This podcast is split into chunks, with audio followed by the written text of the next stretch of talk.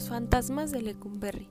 El tristemente célebre Palacio Negro de Lecumberri es, sin lugar a dudas, el más siniestro de los edificios que se encuentran en la delegación Venustiano Carranza. El edificio Lecumberri fungió durante mucho tiempo como penitenciaría y hoy luce remozado y transformado en la sede del Archivo General de la Nación.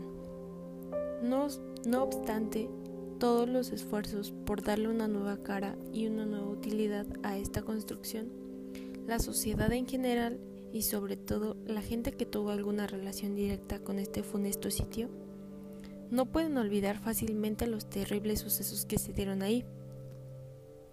Escenario de terribles historias en la vida criminal del país. Lecumberri fue utilizado inclusive como la locación de muchas películas. Recordemos a Pepe el Toro, tratando de salvar su vida dentro de la panada.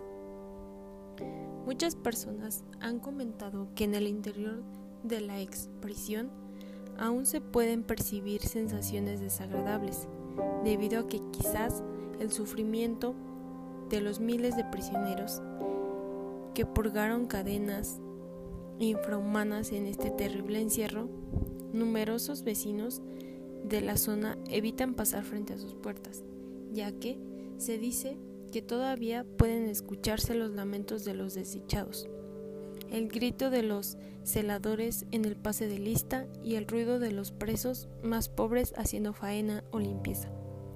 Según los vecinos del rumbo, a veces se oye incluso el toque marcial de la banda de guerra, de los presos, y las cornetas y tambores ponen una nota espeluznante en la negrura de la noche, sobre todo si hay luna llena.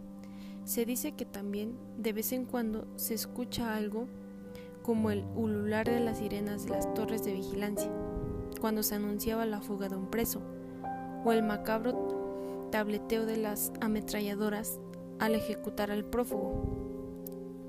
Así pues, el funesto edificio de Lecumberri sigue siendo noticia, igual que en aquellos tiempos cuando el ansiamiento de los presos y la corrupción provocaban constantes tragedias en su interior.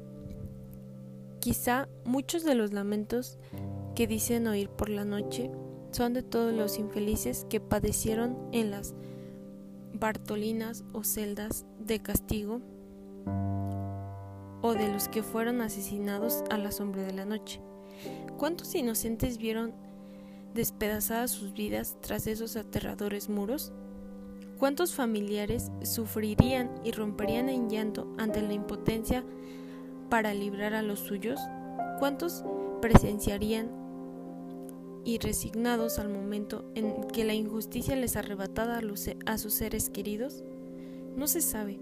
Lo cierto es que es muy fácil que queden atrapadas impactantes escenas de terror y muerte en las partículas de la atmósfera, como proyecciones de cine condenadas a repetir su trágico suceso durante cientos de años.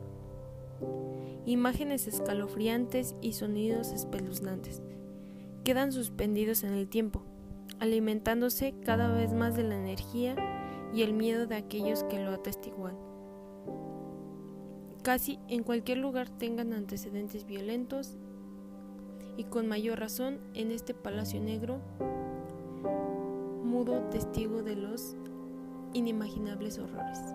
Son tantas las historias de apariciones en este sitio que es difícil elegir, así que contaré una breve historia que compartió conmigo un empleado del actual Archivo de la Nación.